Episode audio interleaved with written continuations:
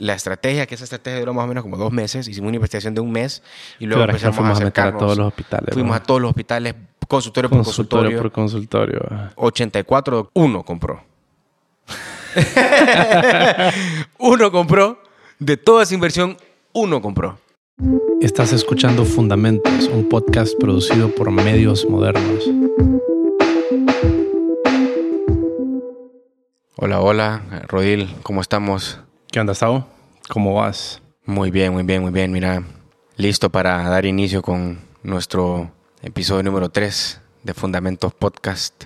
Preparar este nuevo tema que pues le dedicamos un poco de estudio a este tema que vamos a compartir hoy que seguramente va a ser muy interesante porque pues en, en- en estos temas que nos apasionan a nosotros del emprendimiento, desarrollar productos, posicionar productos y todo esto que que sin duda pues trae eh, mucho esfuerzo y, y bastante mm, dedicación, pues eh, me llama mucho la atención y estoy muy emocionado porque va a estar eh, sin duda bien interesante el contenido que vamos a compartir en esta sesión.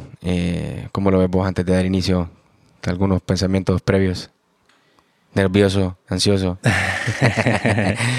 Pues eh, no, más que eso, creo que emocionado siempre de poder traer tal vez a la, mesa de, discusión y a la plática cosas que, que con las que pues nos hemos enfrentado y que son bastante importantes a la hora, a la hora de crear, crear una empresa y un producto y más innovación. Creo que por ahí, por ahí va el tema de hoy, como para para más o menos mapear un poco qué es lo que vamos a hablar, cuáles dirías vos que son los temas, a ver si los podemos construir un poco los temas que vamos a tocar hoy.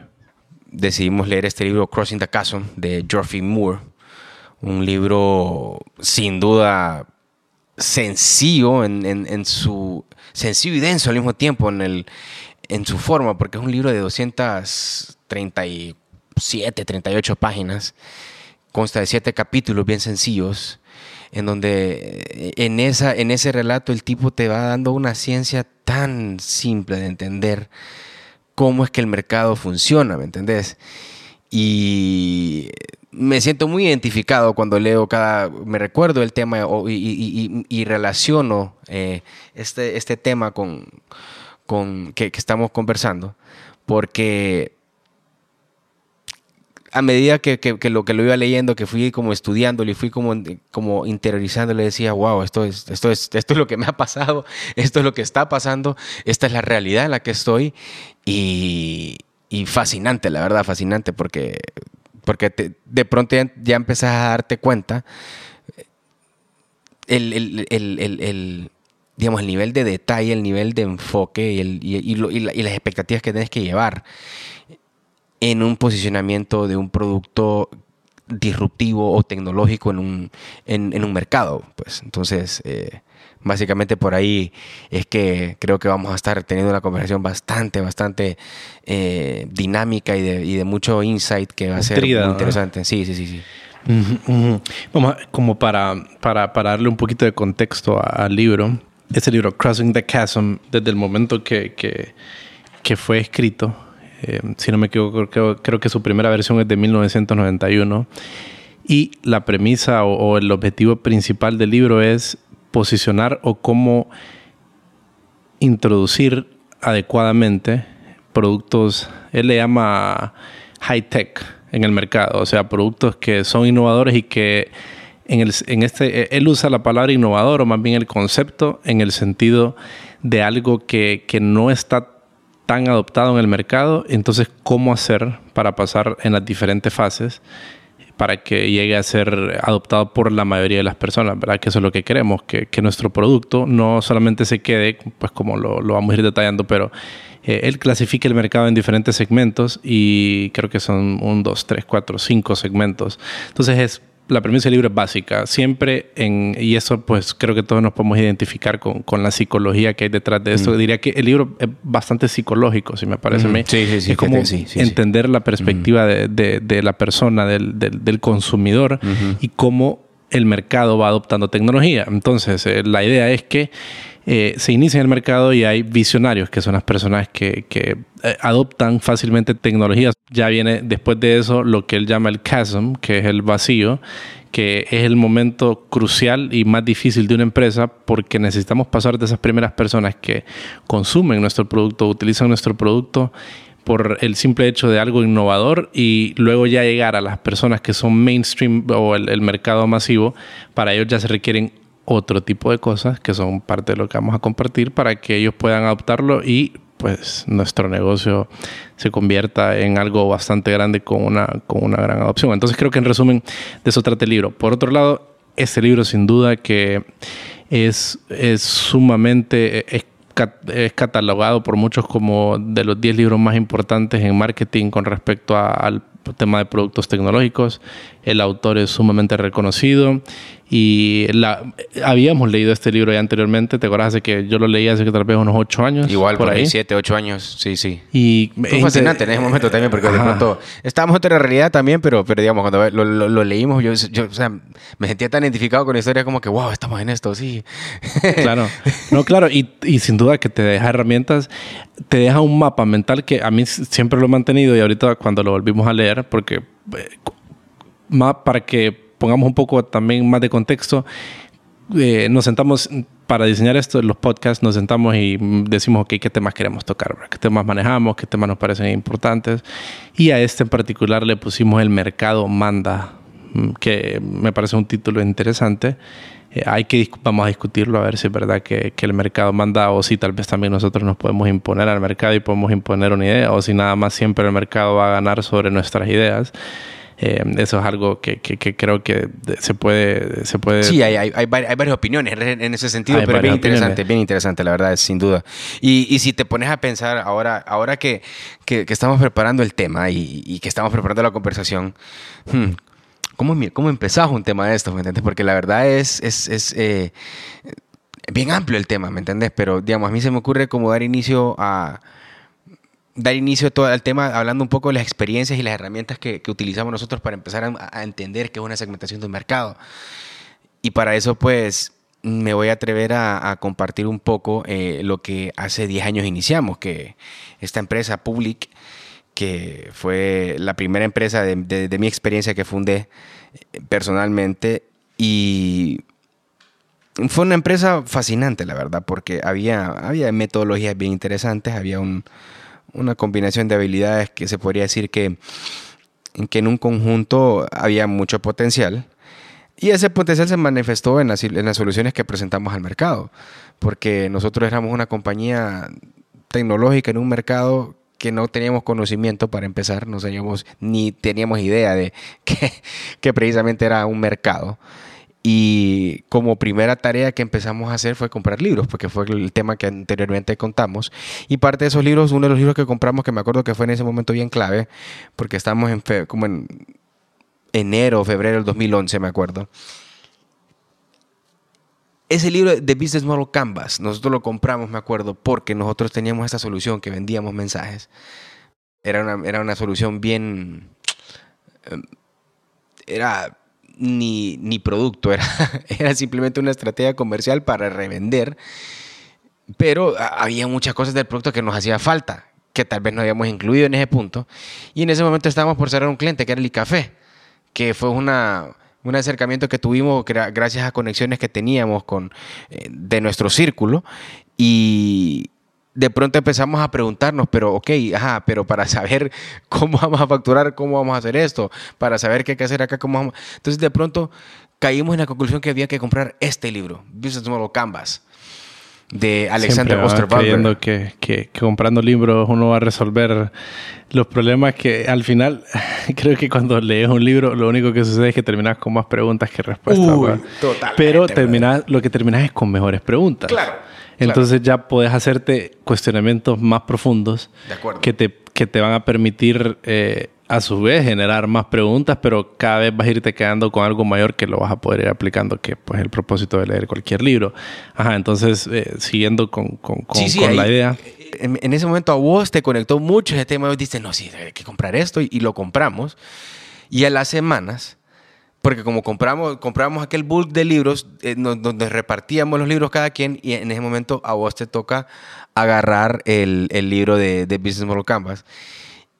Y sin saber nada del tema, ¡pum! nos lanzamos, ¿me entendés? A, a- a probar la metodología. Pues porque el Business Model Canvas, para los que no conocen, es un libro de Alexander Osterwalder, que es un francés que propone, de- digamos, descomponer el la ideología del tema de, la- de un plan de negocio y simplificarlo en nueve bloques, lo que un plan de negocios contiene 55 secciones. Es decir, Claro, claro. claro. Y- A mí, te, te digo, ese libro me sigue encantando y, y lo encuentro como tan, tan eh, clarifica mucho la idea de un negocio. Creo que cuando yo pienso en un concepto, de poner un concepto totalmente incipiente, creo que automáticamente lo empiezo a tirar a esos nueve bloques.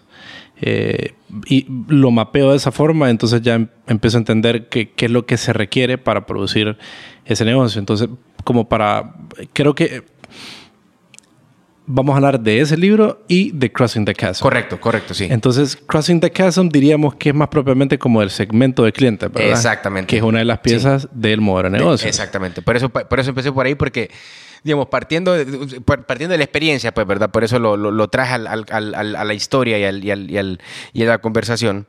Entonces, de pronto estamos analizando lo que queríamos hacer con este producto que teníamos, que lo habíamos empezado, que se miraba innovador que tenía como elementos interesantes que podían tener un, que podían convertirse en un negocio. Entonces hacemos el, el Business Model Canvas y de pronto entramos al tema de la segmentación de mercado.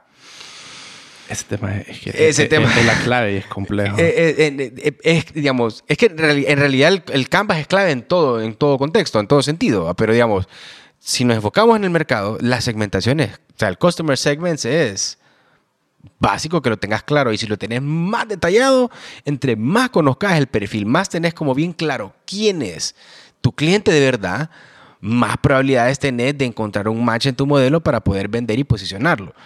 El tema es que, claro, son varias prácticas, varias preguntas y varias pruebas y errores hasta que de pronto ya vas puliendo ese proceso. Y fíjate que no solamente eso, porque eso es el, el teorizar. Eso es, es la- el, el teorizar sobre el negocio, que es nada más el negocio, una, una empresa, una compañía, una idea que querramos ejecutar, es ejecución, es práctica. Y la parte de teorizar sin duda es fundamental porque te da mayores herramientas a la hora de querer aproximarte al mercado, te da una, una visión un poquito más clara, te da estrategias más puntuales, pero en realidad toda estrategia que vos hagas, al final el mercado o la realidad te la destruye. O sea, vos llegas con una idea y vos decís, vamos a aproximarnos aquí por X o Y y te das cuenta, no.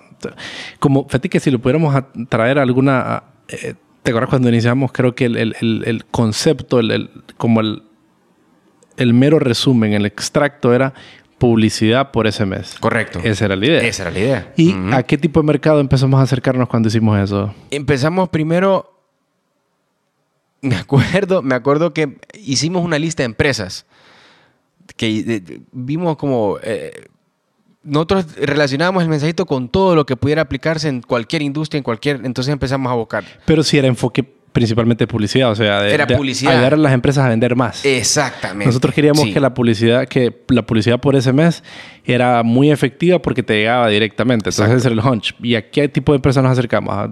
Antes de que nosotros realizáramos, eh, eh, digamos, aplicáramos el, el, el, el- el Business Model Canvas, nosotros le vendíamos, por ejemplo, empezamos vendiendo a salones de belleza, le empezamos vendiendo a algunas tiendas de los moles, le empezamos vendiendo a concesionarias de carros, les empezamos vendiendo a, a diferentes empresas que iban a necesitar esta comunicación. Y de pronto, a los dos meses de haber iniciado con el concepto, nosotros me acuerdo que nuestro primer cliente, bueno, nuestro primer cliente fue una empresa de G-Box, ¿verdad? Eh, Raúl Soto, Andrea Mocada, que tenían una, una empresa de, de, de, de- como de G-Box y esos eh, fueron sí, los primeros de, clientes. de- de, eh, carga. ajá. Ah, correcto, como de logística. Como esos de fueron los logística, como primeros. Como, o sea, Cercargo, esa- ese estilo de empresa, no sí. ¿Cómo se llamaba la empresa? ¿Te acuerdas? Se llamaba? G-Box. G-Box era, ¿no? Creo. Algo así, algo así era la empresa. Digamos que sí. Sí, algo, sí algo, algo así era la empresa, pero el punto es de que me acuerdo de ese detalle porque después de eso, nuestro segundo cliente se convirtió en un salón. Entonces, les ayudamos a mandar promociones. Ah, nosotros les ayudamos a mandar las promociones.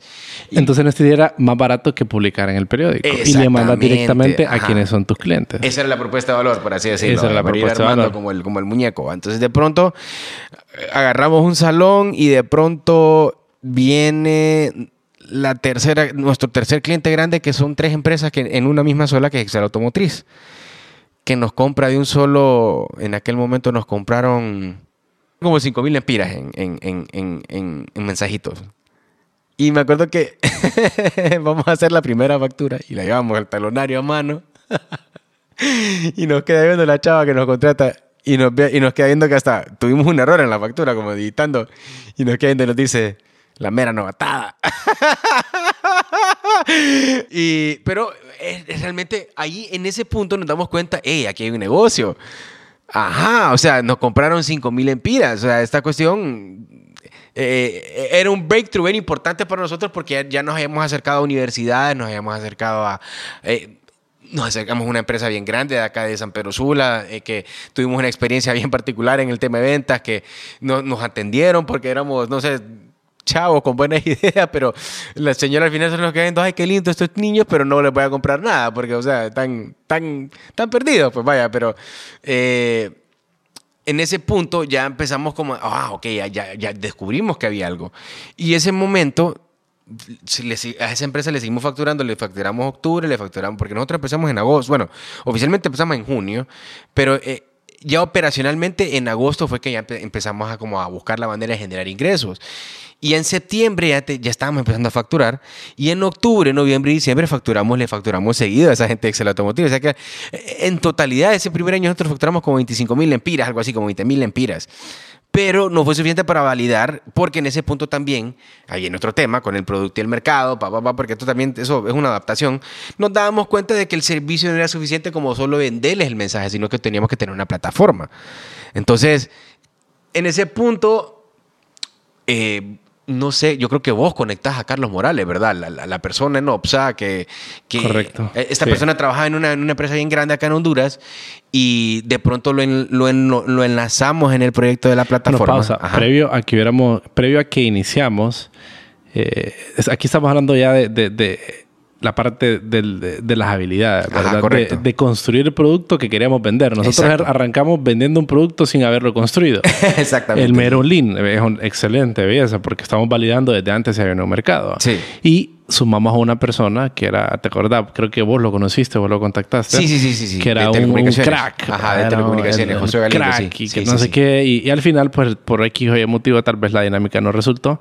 E, experiencia que te lo digo que, mira, he tenido esa experiencia en dos negocios posteriores a lo que he hecho y, y que contratas a alguien creyendo que es aquel gran crack o genialidad y en realidad eh, no, no, no funciona mucho, ¿verdad? Pero bueno, es un tema más de equipo, pero sí, como ninguno de nosotros tres, eh, ni Manuel, ni vos, ni yo, somos, somos ni ingenieros ni constructores de producto.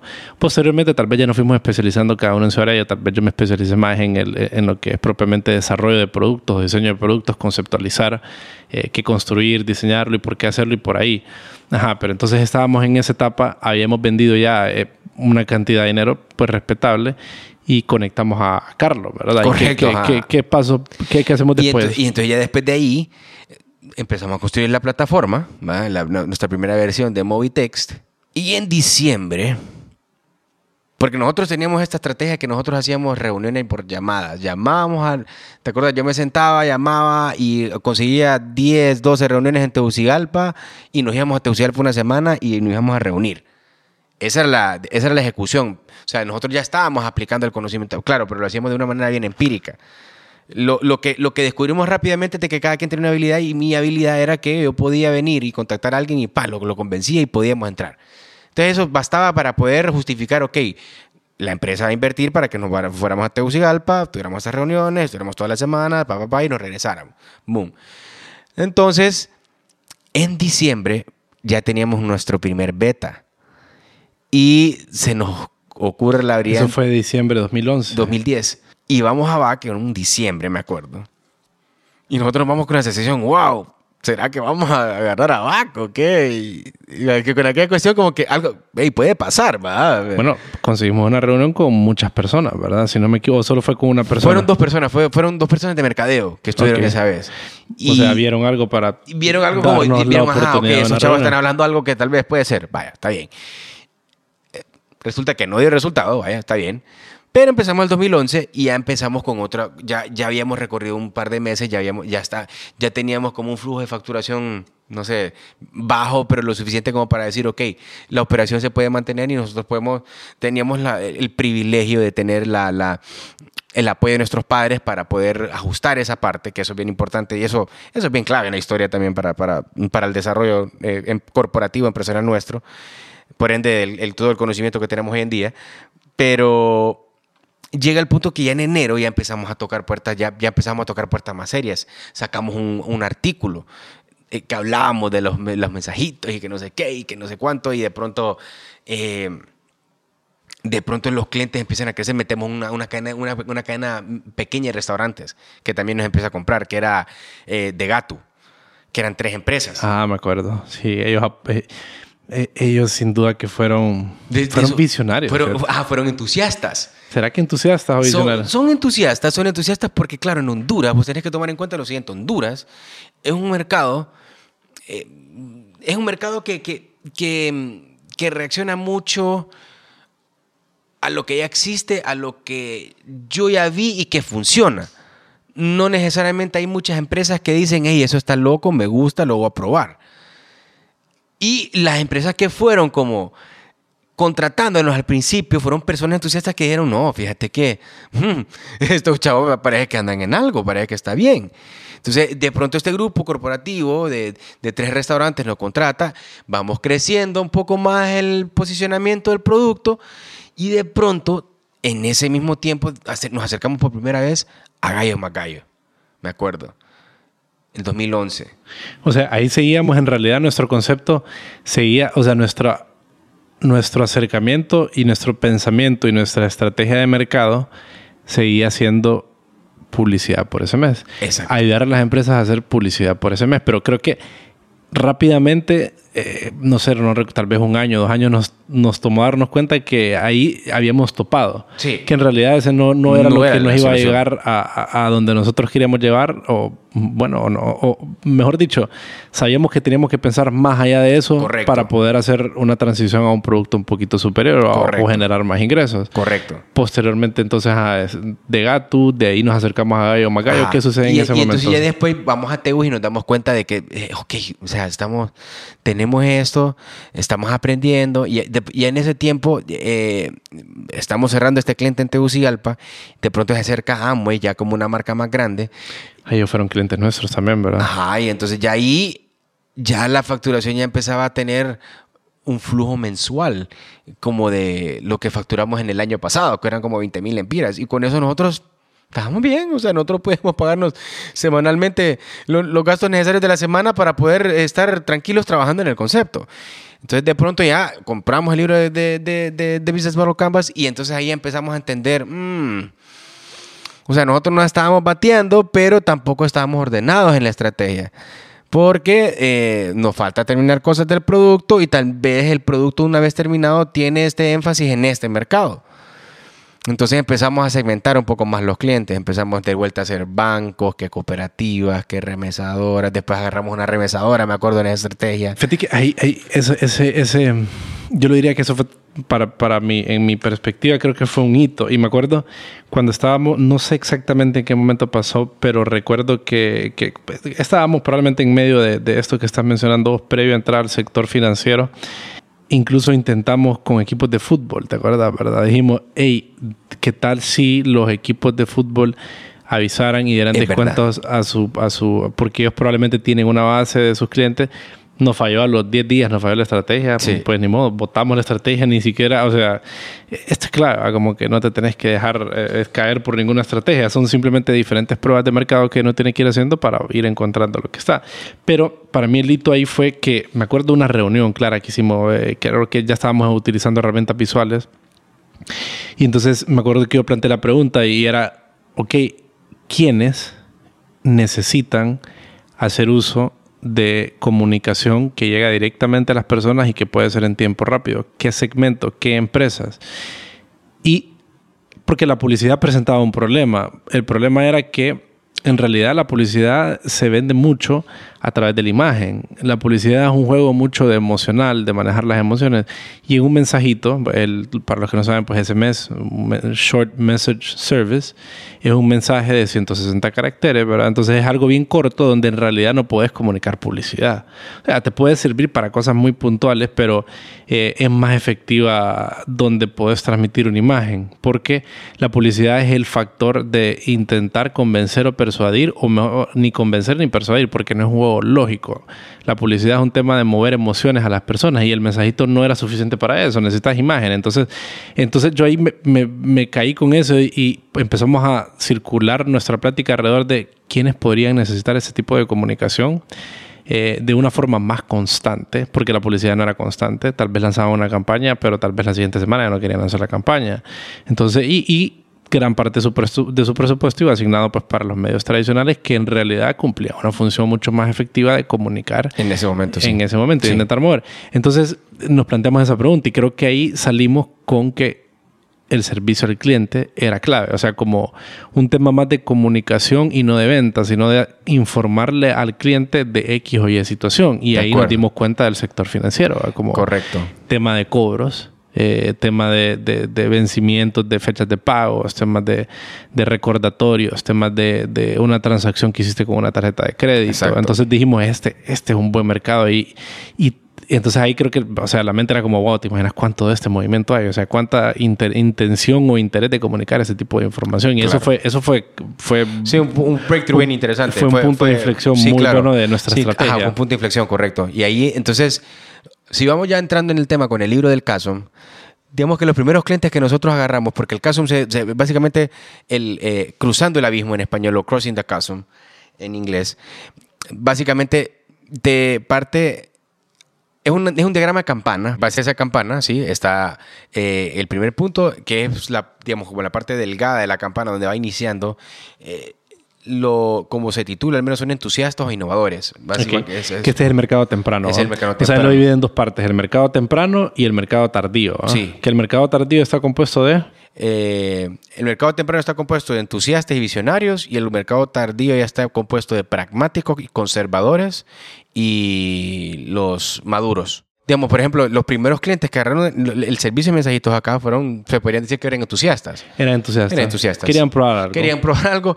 Vieron estos, como estos niños que están presentando esto, están, ok, vamos, vamos a probar. O sea, ¿qué, ¿qué, tenemos que perder? O sea, ¿cuánto nos va a costar? 200 dólares al mes. Sí, probalo. O sea, no, no te va a pasar nada. Puede que suceda algo interesante. Exacto. Ajá, esa era como la, la, la, apuesta. Y entonces ya nosotros empezamos un poco a madurar también esa parte y dijimos, no, pero o sea, ocupamos un producto, ocupamos una plataforma, ocupamos estos tipos de clientes. Entonces de pronto ya, mm, una vez como, digamos, como íbamos madurando un poco más el tema, empezamos a implementar, implementar nosotros sistemas de información para ir organizando esta facturación porque ya estábamos empezando a crear cierto volumen de ingresos que no era muy grande, pero era era como parte de una visión que estábamos armando nosotros, decir, ok, pues si vamos a ser una empresa grande, tenemos que pensar como una empresa grande y por ende tenemos que tener estos procesos, estos sistemas, pa, pa, pa. Y también teníamos que mejorar, madurar nuestras estrategias y todo lo demás. Entonces, de pronto dijimos, ok, ya tenemos una segunda versión ya de este producto terminado. A mediados de 2011 dijimos... Que ahí creo que fue cuando decidimos ya ponerle Movitex. Creo que fue que hicimos como una renovación de todo y decidimos ya lanzarlo y, hicimos como una gran conceptualización, ¿verdad? Y ahí nace el nombre Movitex. Y ahí nace el nombre Movitex, le ponemos el nombre. Y, y pero sí fue como, fue como un intento nuestro de decirle al mercado como... Eh, esto es una solución nueva y que se construye en base a la información que hemos capturado hasta el momento y más o menos como lo que nosotros creemos que les puede ayudar a ustedes. Es correcto. Ahí empieza. Entonces de pronto venimos y este producto decidimos nosotros, ok, vamos a seguir el orden lean, bueno, en ese momento todavía no sabemos de Lean, sino que vamos a seguir el orden estratégico del modelo de negocios, pero hicimos una investigación previa. Nosotros habíamos, hecho, habíamos dicho, ok, realmente este producto de los mensajitos a los hospitales, a los médicos le van a servir bastante. por, el tema de por el tema, por el tema de, de, que los recordatorios y que la necesidad del doctor y que no sé qué. Inclusive hicimos materiales de venta. ¿Te acuerdas que hicimos como una, me acuerdo de eso, una, una, una, como una caricatura que explicaba cómo el doctor no sé quién le, con un mensajito le comunicaba no sé qué al paciente, papá. Entonces nosotros venimos y le metimos plata y le metimos enfoque al producto y a la estrategia a venderle a los médicos. ¿Me acuerdo? Esa fue la estrategia, que esa estrategia duró más o menos como dos meses. Hicimos una investigación de un mes y luego empezamos a acercarnos. A, todos los hospitales. Fuimos a todos los hospitales, consultorio por consultorio. por consultorio. 84, uno compró. uno compró. De toda esa inversión, uno compró. Sí. Y bueno, era, era parte de la prueba, pues era parte de probar y de decir, ¡pum! esa, esa es la historia de crear negocios. Correcto. Creo que esa es de, topar y darte cuenta que cosas no funcionan. Sí. Simplemente, ok, ¿y ahora qué hacemos? Sí. Eh, entonces creo que la pregunta es, ajá, ¿y ahora? Correcto. Entonces ahí viene otro tema bien importante que es el tema de mercado. Porque hay empresas que, como digamos, la naturaleza nuestra que es, nosotros venimos y hacemos en este mercado, que es bien pequeño, muy acostumbrado a lo tradicional, muy acostumbrado a, la burbuja del, mercado hondureño. Y había un mundo de mercado que todavía no nos habíamos dado cuenta. Y ahí es donde, bueno, más adelante vamos a ir, a ir cayendo en cómo es que nos damos cuenta que, ah, aquí es el eureka, o aquí es la salida, o aquí es, el aquí es como el movimiento, como interesante. Pero el punto es que continuando con esa estrategia fallamos y de pronto, ya a finales de ese año, pasa lo que vos mencionás, que es el tema de, pues, entonces, ok, tenemos estos clientes, tenemos los doctores, nos falló, ok, bueno, entonces, ¿por qué no buscamos financieras? ¿Por qué no buscamos universidades? ¿Por qué no buscamos? Y de pronto, el grupo Valladares, que con Cofisa, con UTH, ellos no, tal vez nunca lo, o sea, ojalá lo sepan, ojalá que llegue algún día este podcast a ellos, pero realmente ellos fueron los que los financiadores más grandes que tuvo Movitex por alrededor de dos años. Ellos fueron, ellos fueron el cliente perfecto. Porque nosotros nos posicionamos en la financiera de, Cofisa, una financiera muy grande, que la persona que contrata el producto se convierte en la mano derecha al final del, del, del, del propietario de la empresa. Y contrata el servicio y empezamos a crear un tráfico. O sea, ahí descubrimos el tema de integraciones de APIs para hacer transacciones. Ahí nos empezamos a dar cuenta, aquí está el negocio. Y lo más belleza era que nosotros le vendíamos a ellos a un precio que le ganábamos como el 300% de, de margen. Entonces de pronto ya entramos, empezamos a entrar al, early majority antes de pasar el, abismo. Empezamos a entrar al early majority y agarramos un cliente de esos. Entonces después nos acercamos a bancos. En, su momento, eh, Bancafé vino, compra un par de mensajes por ese tiempo, nivela la facturación y el 2011 cerramos con una facturación como de, como de 15 mil dólares, como 300 mil lempiras en ese momento de 25 mil a 30 mil empiras, wow, qué salto, ah, un buen salto.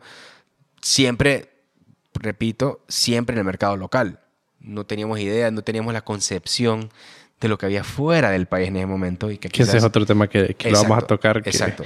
De, la posición eh, de Honduras en, en, en este diagrama de, de campana y que en realidad Honduras es un, es un adoptador tardío. Es un laggard que, espera a ver qué sucede en el resto del mundo para poder adoptar tecnologías. No es un, no es, eh, no es alguien, no es, un mercado. no, es un, mercado que le apuesta. No es visionario. No, no es visionario. tal y como lo plantea Geoffrey Moore, ¿verdad? Que, que, los visionarios son personas. Fíjate que aquí estaba leyendo ahorita algo, algo bastante interesante lo que te dice de, de los visionarios, Geoffrey Moore, eh, antes de seguir con lo de, lo de Cofisa. Y él te dice lo siguiente: o sea, primero están los entusiastas que son los que ellos prueban tecnología por probar tecnología. El entusiasta, por lo general, el perfil psicológico que él da es una persona que está dispuesto a probar lo que sea, aunque esté incompleto, aunque pueda venir mal o le pueda fallar, pero no quiere pagar precios tan altos. Esa es la única condición. Ya después el visionario es alguien que lo que... bueno, aquí puede aplicar para negocios cuando uno B2B, ¿verdad? O business to business, venderle de negocio a negocio, que era el caso de Movitext. eh, o venderle pues, al consumidor final, ¿verdad? Eh, pero bueno, hablando del B2B, eh, ya el visionario lo que busca, ah, tal como lo define Geoffrey Moore, bastante interesante, los visionarios como un grupo de compra son fáciles de vender, pero difíciles de complacer. Y esto se debe porque ellos lo que están comprando es un sueño hasta cierto punto. Entonces lo que sucede es lo siguiente, que estos visionarios compran el producto porque ellos esperan que les va a dar un cierto grado de superioridad de, o de ventaja ante su competencia. Entonces que les va a dar como un edge y les va a permitir a ellos posicionarse por encima. Entonces ellos están viendo algo que los demás no están viendo. Entonces son, son una pieza, cuando estamos haciendo, hay que identificarlos para saber quiénes son cuando estamos eh, introduciendo un producto porque tenemos que convencerlos a ellos, tenemos que llegar a ellos.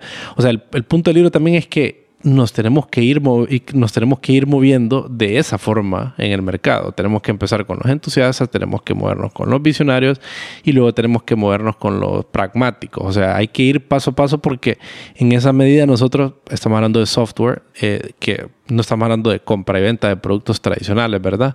Eh, sino de productos innovadores.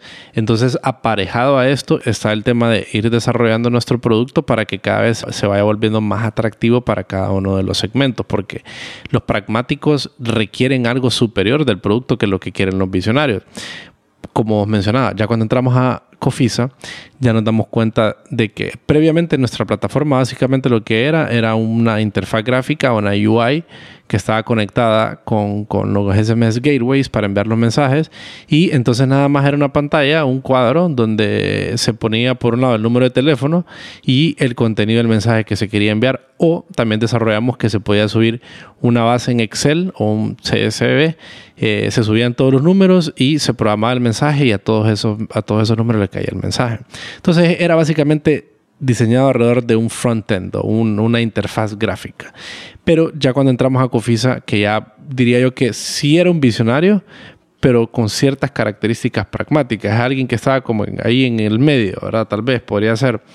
Ellos ya su requerimiento era de un producto diferente. Y ahí nos damos cuenta de la existencia de esto que se llama APIs, ¿verdad? Correcto, sí. Que ya las empresas grandes, el sector financiero, pues este era como ya sector financiero, creo que fue nuestro primer cliente, el sector financiero, ¿no? Sí, sí, sí, se podría considerar como sí, sí, la verdad que sí. Fue, digamos, como que el, frecuente que nos compraba, que era como, como el, sin ese cliente peligraba mucho nuestra estabilidad.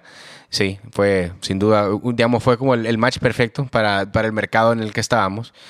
Y luego ya pues fuimos haciendo otros intentos. De pronto, eh, por primera vez en ese tiempo nos acercamos a Diunsa, que sabíamos de que era un cliente bastante grande, que podía tener un potencial tremendo. Sin embargo, eh, para la tecnología, para la empresa, para la posición de la empresa en ese momento, no había un match. Entonces nos contrataron. Pero no había un match de qué? De producto. De un match de producto. Ellos no, no, entendían la dinámica del producto, entonces de pronto dijeron, no, ¿sabes qué? Vamos a comprar los 50 mil mensajes.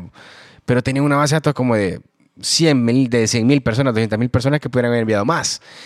El problema fue que tal vez también eso, el, producto, eh, el timing, todas esas cosas en el mercado son claves para que se posicione un producto también. Entonces aquí viene el tema que te habla eh, bastante Geoffrey Moore en el, eh, en el, libro de Crossing the Chasm, que te dice, hay, hay productos que son sales driven y hay productos que son market, marketing driven que son enfocados en ventas o enfocados en mercadeo. Nosotros tenemos un producto que siempre fue enfocado en ventas. Entonces, la experiencia que tenemos en ventas era bien, era, era, era, era muy, muy, muy temprana en ese momento. Entonces, eh, habían obviamente eh, detalles, cosas eh, de, como de un vendedor profesional que carecíamos y que por ende pues eso nos quitaba nuestra, valor. Nuestra habilidad de, de, comunicar el mensaje, lo que se le llama positioning o posicionamiento, cómo le, le, hacíamos ver al cliente por qué le funcionaba y cómo entender bien el concepto del mensaje y cómo adaptárselo a, su compañía, el, uso de las palabras, la historia de con qué clientes trabajábamos y todo lo demás. Pero fíjate que esto de, de, del API, por ejemplo, es algo, porque también el concepto que cuando... Eh, decidimos hacer este podcast, este episodio, ese episodio específico, tal vez hace cuánto estaba, unos... Como un mes, un mes. Tres, semanas por ahí, sí. Entonces, eh, primero vos leíste el libro, Y eh, luego lo leí yo. Y entonces durante, pues siempre nos sentábamos a platicar y una de las pláticas constantes era acerca del, del producto total o del whole product. Correcto. Que es una pieza clave para movernos ya al mercado masivo. El visionario y el entusiasta no necesita de un producto completo, entonces ya podemos ejemplificar un poco para que para, para darle forma al concepto del producto completo y cómo ya con Cofisa, por ejemplo, ya se empieza a armar un poquito el producto completo.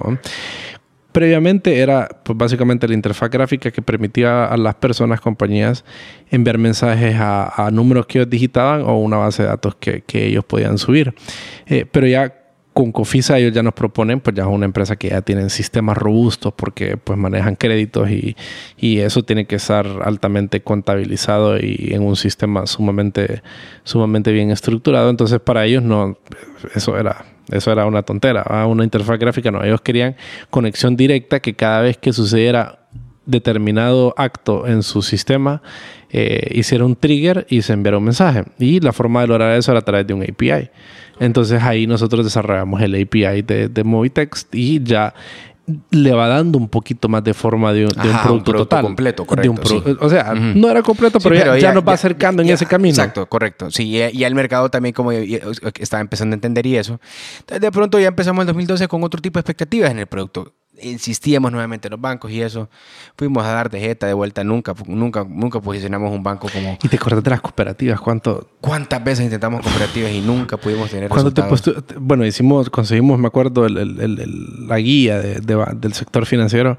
Wow, no sé cuántas hemos de haber visitado. Fíjate que nosotros en remesadoras, me acuerdo, aquí en el país en ese momento habían siete remesadoras y habían dos, dos clientes que eran clientes de remesas de nosotros financieras teníamos eh, Cofisa, que era la más grande, teníamos UTH también en ese momento. Eh, de pronto hay una cierta como comodidad en nosotros por el nivel de ventas que ya teníamos, porque ya, había un nivel de ventas que, nos podía pagar un sueldos un poquito más altos, no tan altos, pero un poquito más altos.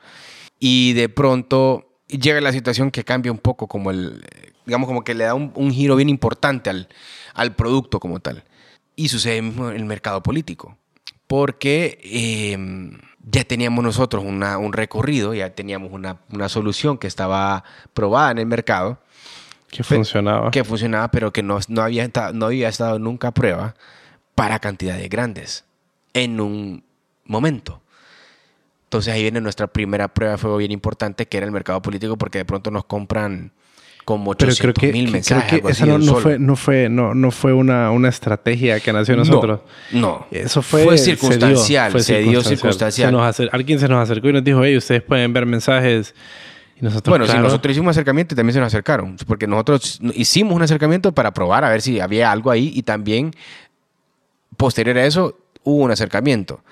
Pero el, el, como el acercamiento total nos daba como una cantidad de envíos como de tal vez de eh, casi que llegamos al millón de mensajes en ese momento, que era nuestra primera vez que enviábamos un millón de mensajes, nosotros alrededor mandábamos tal vez, tal vez unos 100 mil mensajes, una cosa así, algo, algo que...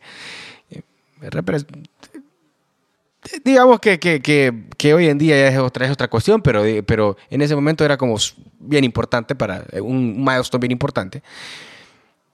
Y cuando llegamos a ese mercado político, entonces nos damos cuenta de que el producto ya tiene una forma, pero le hacía falta. Pero es que en realidad, sí, tenés un punto en eso, fíjate. El producto tiene una forma, pero en realidad creo que. Eh, eh, eso, fue eh, eso nos desvió. Sí, desvió. Eso nos desvió equivocadamente porque en realidad ese, esa no es una industria. No, no es una industria. La política no es una industria. Fue una, fue una estación, fue una estacionario. Es, algo estacionario, es algo estacionario que sucede ocasionalmente y no es una industria que toma sus decisiones como el resto de la industria, con más estructuradamente, eh, no tienen sistemas tan implementados, sino que es algo que nada más lo vieron como un arma de comunicación. Correcto. como, hey, esto es un arma de comunicación a la que nosotros podemos llegar a la gente que querramos.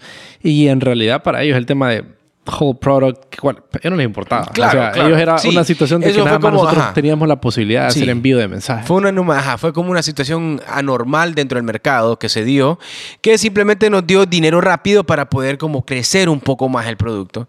Y bueno, entonces ahí ya viene el verdadero reto, porque ya entramos al tercer año con muchas pruebas de crecimiento, teníamos capital en ese momento, teníamos la un poco más de experiencia en el mercado, pero seguíamos perdidos pensando de que nosotros teníamos que posicionarnos como líderes en el mercado hondureño. Y ahí es donde empieza el tema, esa, aquí entra el caso realmente, aquí entra el abismo, aquí no, nosotros, nosotros no cruzamos el abismo en ese punto. O sea, no, nos dimos cuenta la mala de que cometimos un error. ¿Por qué? Porque nosotros teníamos dos años intentando en un mismo mercado, con los mismos jugadores, y no tuvimos éxito. Pero en ese punto también nosotros no, por, por el contexto en el cual crecemos, por el contexto en el cual, digamos, no nos damos cuenta de eso en ese punto. No, que tal vez no teníamos las armas. No teníamos las armas o los recursos. No, teníamos el ah, conocimiento de las armas. Podríamos, podríamos, podríamos justificar que había muchas cosas que no teníamos, está bien. Pero tampoco tuvimos la visión para decir, ¿sabes qué? ¿Por qué no intentamos en otro mercado fuera de acá? Que muchos de los emprendedores de nuestro país les pasa eso a los emprendedores de acá les encanta ser los, los superhéroes de Honduras. Pero es que la verdad de las cosas es que Honduras no es un mercado para hacer, convertirse en superhéroe ni para ser un mercado millonario. De acuerdo. Okay. ojo, en productos high-tech, ¿sí? En productos high-tech no hay la masificación económica suficiente para que una, una, empresa tecnológica te brinde a vos márgenes generosos para poder vivir bien. ¿Sí? Esa es, esa es la, la, Digamos, esa es como la moraleja del, de mi, por lo menos mi moraleja del aprendizaje que tuvimos en ese punto. Porque de haber nosotros hecho un esfuerzo de internacionalización serio, hubiéramos descubierto más puertas. Hubiéramos descubierto posiblemente otras cosas que tal vez nos hubieran dado otro alcance en, otro alcance en el análisis. Ok. Y cuando tuvimos esta plática, bueno, en las pláticas previas que hemos tenido sobre el tema, eh, creo que vos trajiste algo bastante interesante a la conversación y era con respecto a, la posición de, porque volviendo al ejemplo, ¿verdad? O sea, el tema de, de, cómo lo plantea Geoffrey Moore en su libro, es que son estos patrones, son patrones de comportamiento eh, que están en las personas, pues o en las empresas que lideran las personas que toman las decisiones sobre qué productos no adaptar. Hay empresas que son más innovadoras, que se arriesgan un poco más, hay empresas que son menos innovadoras y están un poquito más a la, a la, a, la, espera de ver qué sucede en el mercado y una vez que ya miran eh, nuevas tendencias, nuevos procesos, nuevas tecnologías que se adoptan, ellos las empiezan a adoptar por un tema de que les gusta trabajar sobre lo seguro. Eh, entonces ya te voy a hacer la, la pregunta que, quiero, que, que, creo que es importante e interesante y como más o menos eh, contrarrestarlo o, darle un poquito de, de, color con, con, esto que menciona acá Geoffrey, que me parece bastante bueno, que dice que la, el objetivo de los visionarios, los que estamos hablando antes, ¿verdad? Los que son del mercado temprano, que los visionarios son los que están previo al abismo. Entonces nosotros, nosotros habíamos estado lidiando con visionarios básicamente y uno que otro tal vez que está en medio de, de, posterior al abismo. Entonces el objetivo de los visionarios es hacer un salto sumamente alto en cuanto a su posición con respecto a la competencia. O, sea, él adopta algo que mira que los demás no están haciendo porque quiere una superventaja ante los demás y posicionarse. Ese es el porqué. Eh, versus los que son pragmáticos, que ellos son un poquito más cautelosos, no les gusta más eso, les gusta más cuidar un poquito, no les gusta hacer cambios tan drásticos y lo que ellos buscan es nada más un incremento porcentual, algo pequeño que les haga hacer mejor las cosas. Eh, algo medible, algo que, les permita ver el progreso. Entonces ah, buscan cosas diferentes. Uno quiere venir y como es visionario y tiene la mente abierta porque le gusta buscar lo nuevo, entonces está dispuesto a arriesgarse y adoptar algo que le va a permitir como sumamente ponerse en ventaja de su competencia versus los otros que nada más quieren, ok, esto ya se está adoptando, bueno, vamos a adaptarlo para hacer un cambio un poquito, un poquito mejor. Eh, es clave, sumamente clave entender esto porque tenemos que saber quiénes son qué en el mercado para saber a quién nos vamos a, aproximar y con qué estrategia. Cada uno, y también eh, eh, creo que en esto es bien enfático, es que cada segmento y cada parte del mercado requiere sus distintas estrategias de tanto la palabra que utilizamos, el, estado del producto y lo demás. Entonces, Volviendo a esto y a lo que te quería preguntar que surgió en la plática, en las pláticas que tuvimos y de lo que vos estabas mencionando ahora con respecto al, mercado de Honduras y quedarse en el mercado de Honduras, ¿qué rol juega Honduras en, el, en este esquema de, de, de en qué, qué tipo de segmento de mercado es Honduras en este esquema de adoptadores de, tecnología? ¿Cómo lo definirías vos? Ahora, con la experiencia que, se ha recabado y con la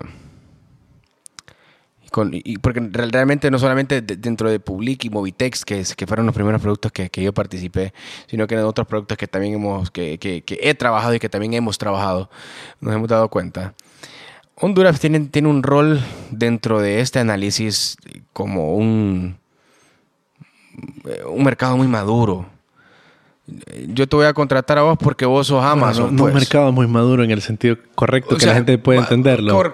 sí, sino un mercado como muy bien conservador. Retrasado. Vaya, conservador retrasado, vaya. Esa sería como la, la, como la terminología como Y para, para, para, poner en contexto, creo que estamos hablando como de B2B, ¿verdad? O sea, el comportamiento de la mayoría de la... Eh, B2B high-tech, high-tech el producto que, que hemos ofrecido y B2B en cuanto al segmento de clientes que estamos hablando, ¿verdad? En cuanto a a cómo se comportan aquí las empresas y cómo adoptan las decisiones y qué tipo de decisiones adoptan. entonces, ¿qué, qué, posiciones miras Honduras en comparación al resto de países de Centroamérica y cómo mapearías eso?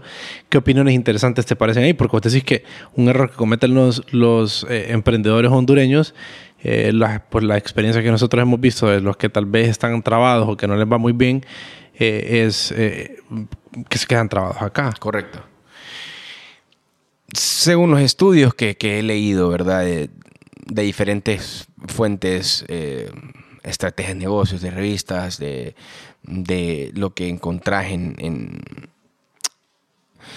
indicadores socioeconómicos, en indicadores sociopolíticos, socio...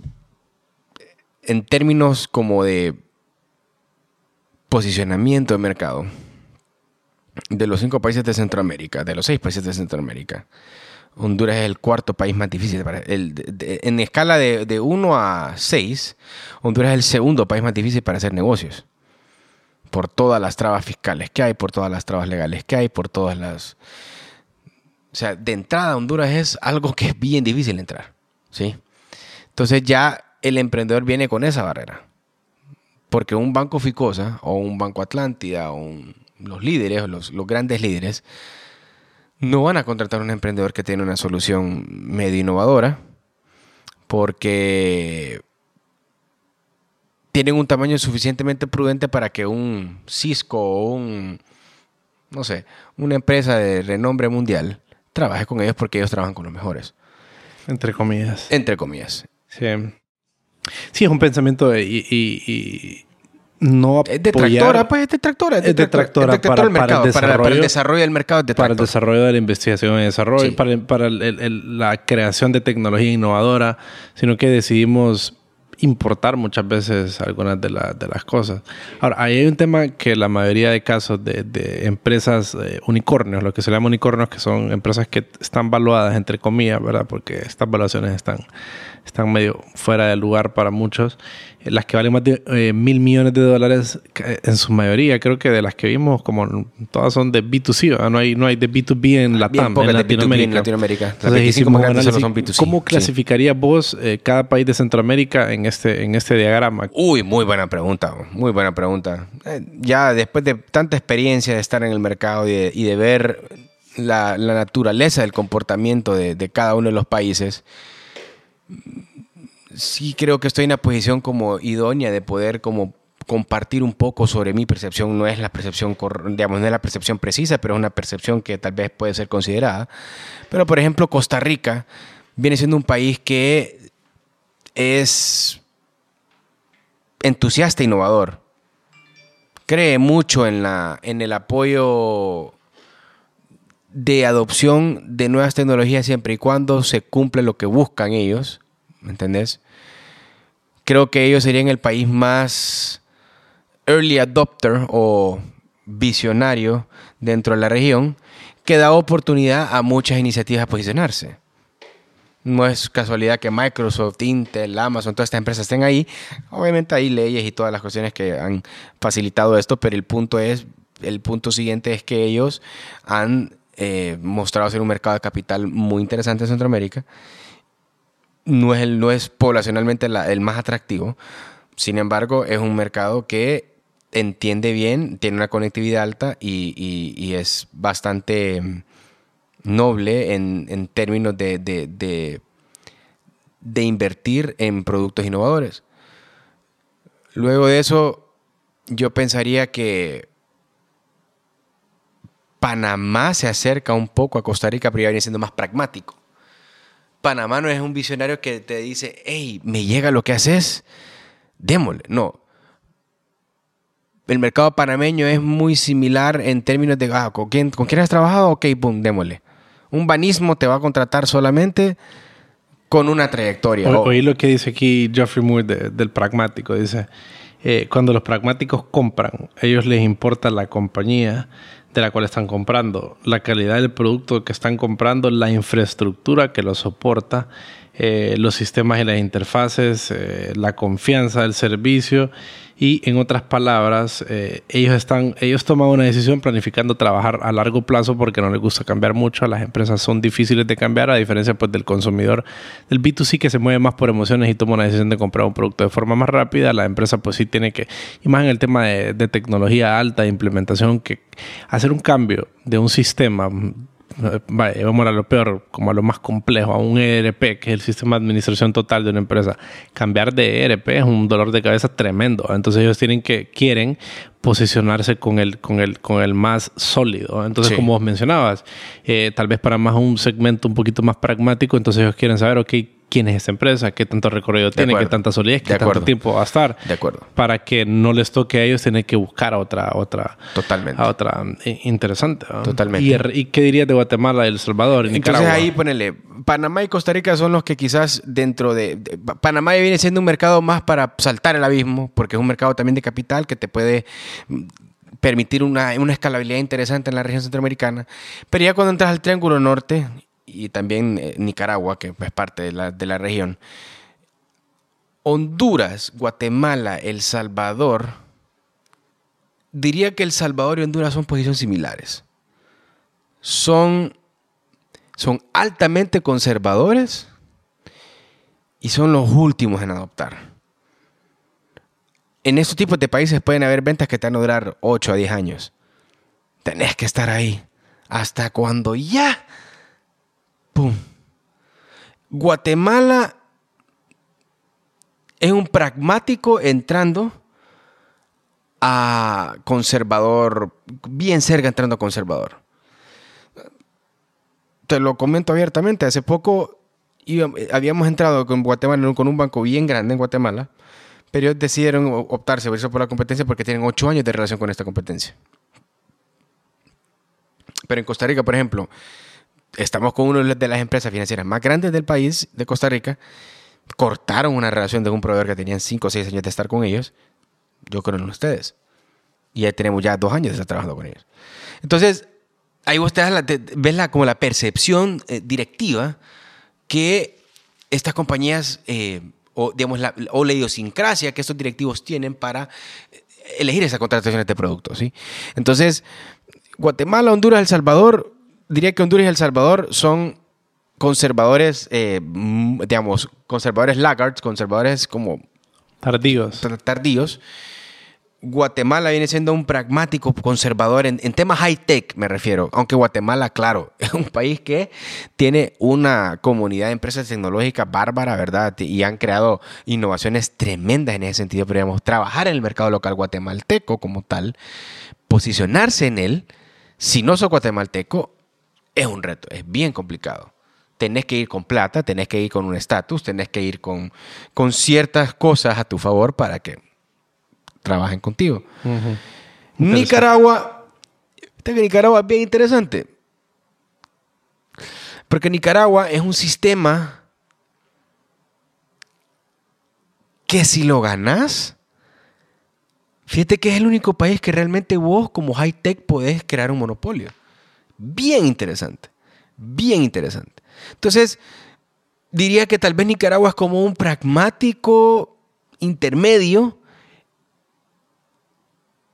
más cercano al tema de visionario, más cercano al comportamiento pragmático eh, visionario entre el abismo. Pero sí es un pragmático, un pragmático con un, con un elemento ahí bien como, bien, bien, bien inusual, porque es un mercado pequeño, pero es un mercado que si lo ganas, lo ganás y te posicionas bien. Es mucho más bondadoso y mucho más generoso que Honduras o que El Salvador, por ejemplo, es un, un mercado complicadísimo. Complicadísimo.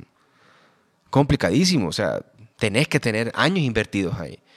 Entonces, por ende, en general, si vos en Centroamérica querés posicionar un producto high-tech, te toma eso, te toma cuatro, cinco años, dependiendo la dedicación, el esfuerzo, la, inversión, los recursos que tengas metidos ahí.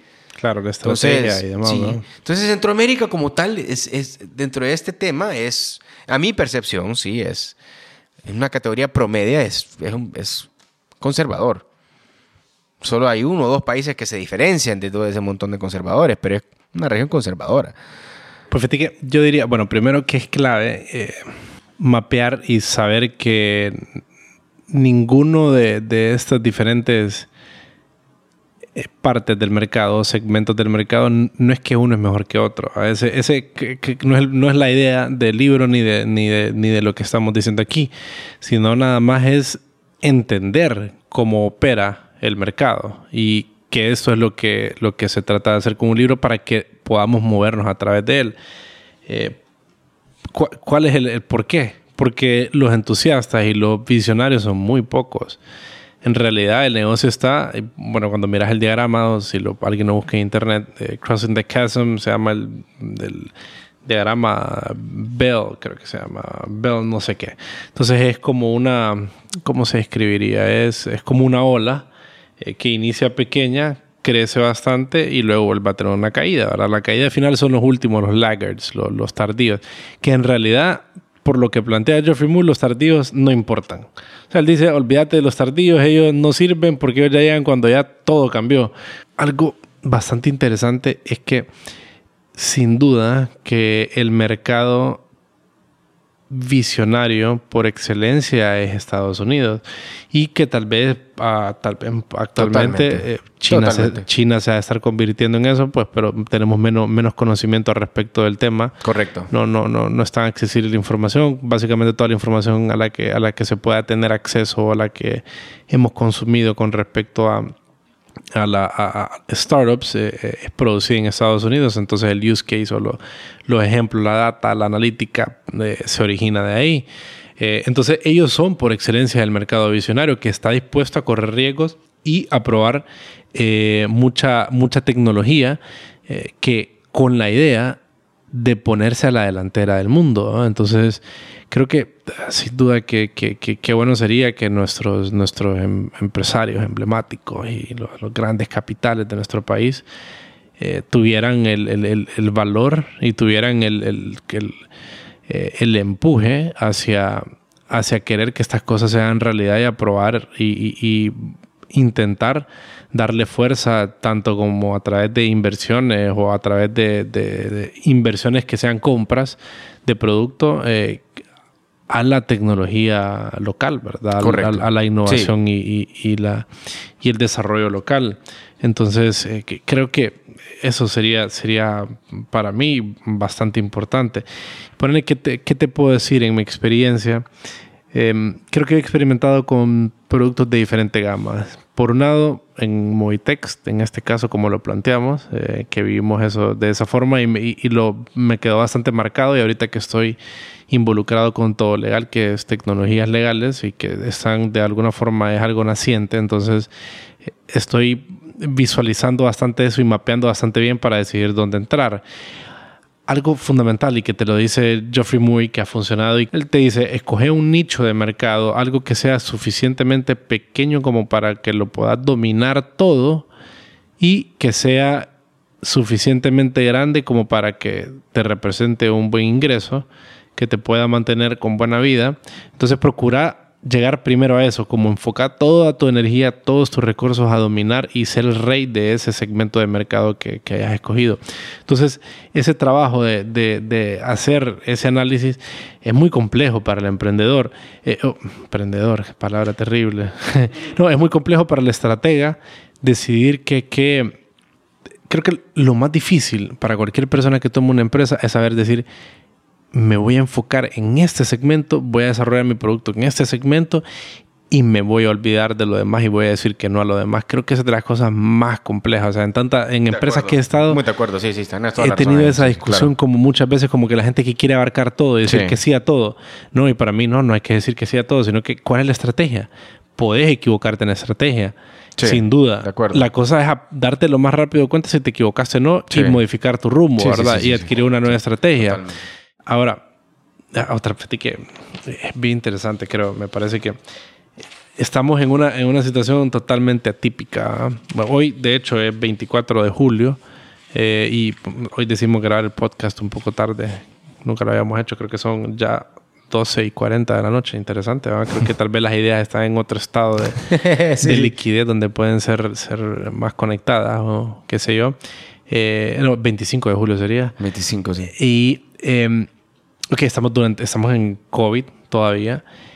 Y yo me he estado planteando como que, que, está, qué efecto, fuera de lo que conocemos, fuera de, lo dañino que ha producido, que, que, que, ojalá pare lo más rápido posible, ojalá nos podamos recuperar, ojalá la gente esté bien y todo vuelva pues a, un estado en el que haya salud y no haya gente falleciendo, gente enfermándose y ese, y ese miedo que impera en la sociedad.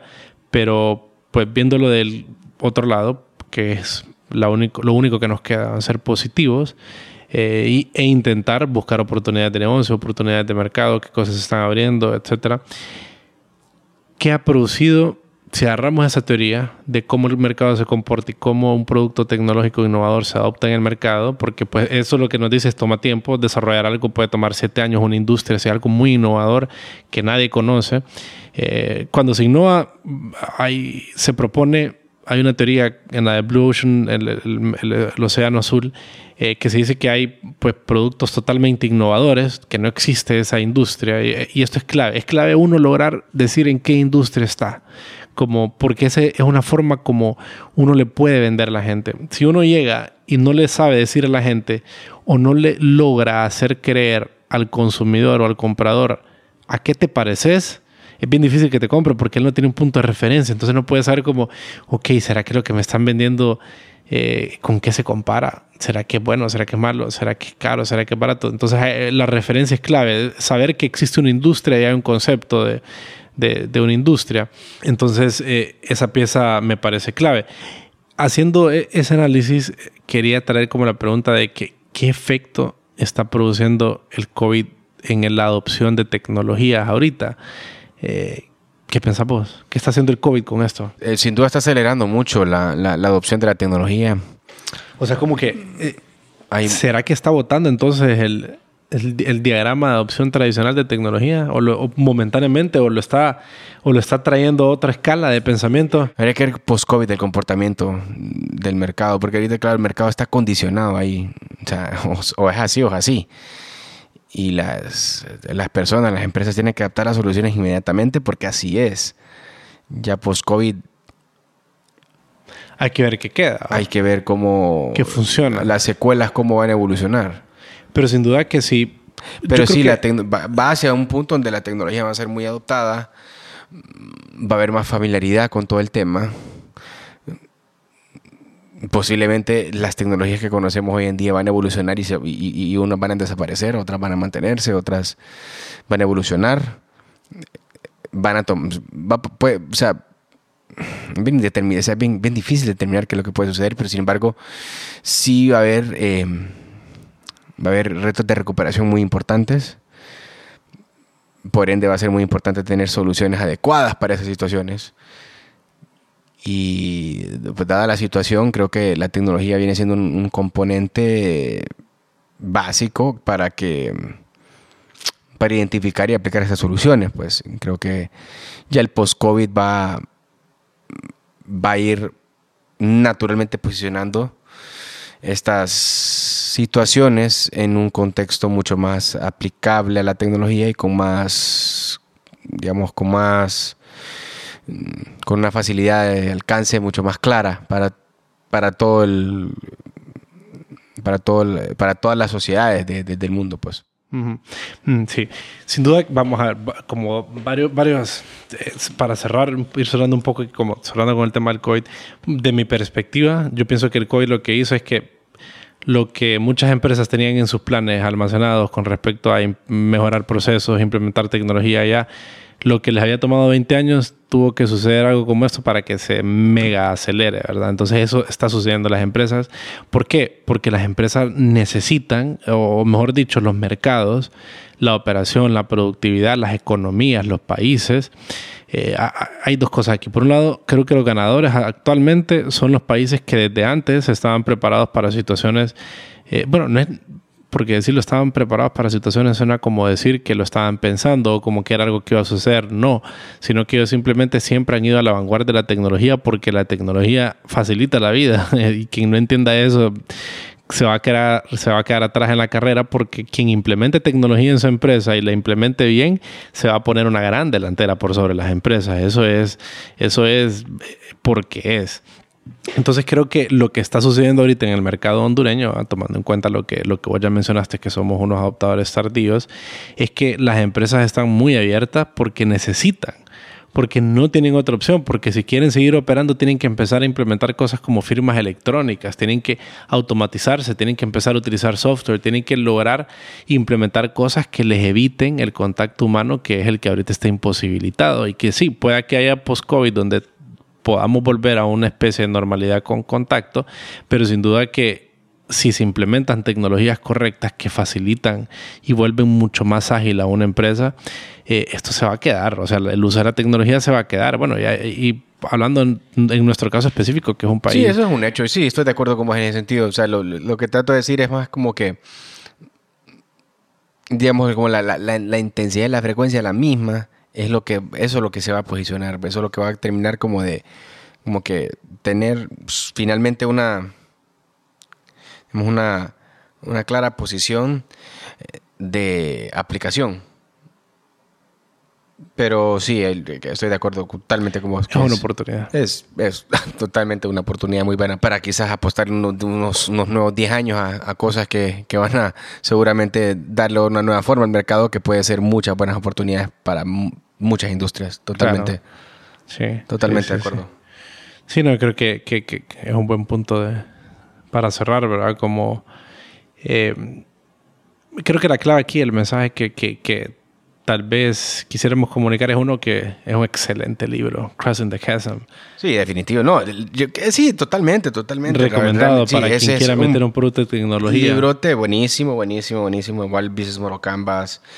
Igual, eh, es que yo creo que sí, sí, pues de estos libros que, especialmente en el tema de mercado, para entender un poco, ah, es, simplemente, este es un, extracto de, de muchas conceptualizaciones que puede tener el mercado como tal. Pero sí, eh, las referencias utilizadas en, este, en, esta conversación fueron eh, bastante útiles para poder comunicar muy bien un tema que no es, digamos, no es el tema más, de los temas más fáciles para eh, mm, eh, para compartir experiencias, para compartir eh, fracasos, para compartir desarrollos, para compartir éxitos, pues porque la única manera que puedes manifestar esto no es con teorías, tiene que haber una práctica implementada, tiene que haber algo, algo, algo, algo implementado, existente, que te permita decir, ok, esto fue lo que pasó, esto fue lo que no pasó, esto fue lo que porque sí, considero que, es un tema. Eh, es un tema fascinante. Sin embargo, sí se ocupa como un cierto hora de experiencia para poderlo manifestar y madurar eh, en palabras que, la audiencia pueda pues, darle su interpretación y obviamente pues sus conclusiones para sus aprendizajes, ¿verdad? Y como pregunta para ver si, si, si sí o si, si no. ¿Manda o no manda el mercado? Fíjate que en productos high-tech, es que mira, sin duda el mercado es un elemento básico, pues dentro. Para mí es un triángulo, ¿va? De, de, un triángulo que está sostenido, pues tiene que ver mucho el equipo, tiene que ver mucho el producto, tiene que ver mucho el mercado. Por eso, product market fit. Aunque el de terminología te dice product market, pero hay un tercer componente que pienso yo que tiene que ver mucho el equipo, las, personas que están detrás de esto, porque vos puedes tener una idea genial con un con la posibilidad de un mercado bien grande, pero no tienes el producto, se te cae. puedes tener un gran producto y si no hay un mercado, lo mismo. Lo mismo puede pasar. Pero sin, sin duda alguna el mercado es, es, un, es, un, es un componente que tiene un, un, grado de relevancia bastante alto. ¿Manda? Sí, claro que manda. Porque cuántos productos hemos visto que se han comprado, que nunca han funcionado, pero que el, mercado los ha comprado. Claro, claro. Entonces al final pensaría que sí, pero sí está enlazado a, otros componentes que obviamente la, combinación perfecta de esos tres, no perfecta, pero sí una combinación como equilibrada de esas tres cosas te da una empresa exitosa. Pero toda empresa busca ganar un mercado. Por ende, creo que sí, el mercado manda. Interesante. Mm, yo diría que, bueno, sí, el mercado manda en el sentido que, que al final es el, el, el, determinante en si tu compañía es exitosa o no. Porque pues si no te compran, simple y sencillamente tu compañía no, si tu producto no es adoptado y no es comprado, no vas a hacer recursos y no vas a poder seguir manteniendo el concepto y la idea y fracasa. Pero también creo que vos podés imponerle al mercado cosas con la, a través de la invención y la imaginación. Eh, vos no podés, como, como mucha gente cree, y son filosofías, al final creo que son filosofías, pero eh, el punto es que cuando hacer negocios, al igual que todo en la vida, es una práctica, así como un futbolista tiene su filosofía de por qué él decide que va siempre a recortar a la izquierda y no a la derecha. Hay un porqué que él ha que al cual él ha dado sentido que a lo que se le podría llamar filosofía, es su porqué. Eh, en, en mi porqué de cómo actuar ante el mercado, creo que el, el mercado no es el encargado de saber qué es lo que necesita. Se puede entender esto como decirle que el mercado no es suficientemente inteligente, ¿no? Y no es eso nada que ver, más bien creo que el mercado es altamente inteligente, pero también que está en la habilidad del inventor de proponerle algo que tal vez antes no estaba visto.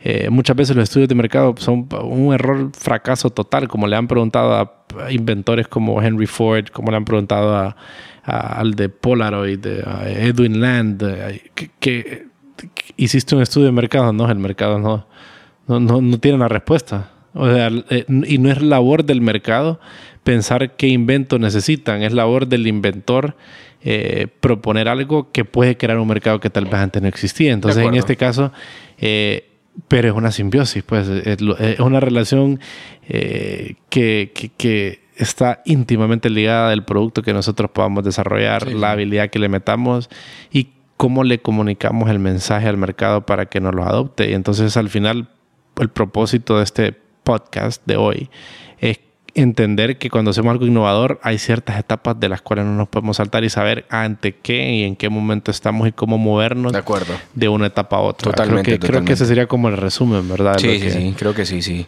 No, yo creo que la verdad que la conversación ha sido eh, una sin duda una, un, intercambio bastante interesante por, por, las percepciones que hemos compartido, basadas en, en, en estudios y, y, libros que, bueno, muchos de los, de los emprendedores hoy en día están que quieren hacer cosas relevantes, interesantes a nivel mundial, tienen que leerlo, es necesario. Ha sido bastante ameno y nada más recordarles que estamos en todas las plataformas para consumir podcast, Apple Podcast, Spotify, Stitcher y cualquier otra que ustedes quieran. Estás escuchando Fundamentos, un podcast producido por medios modernos.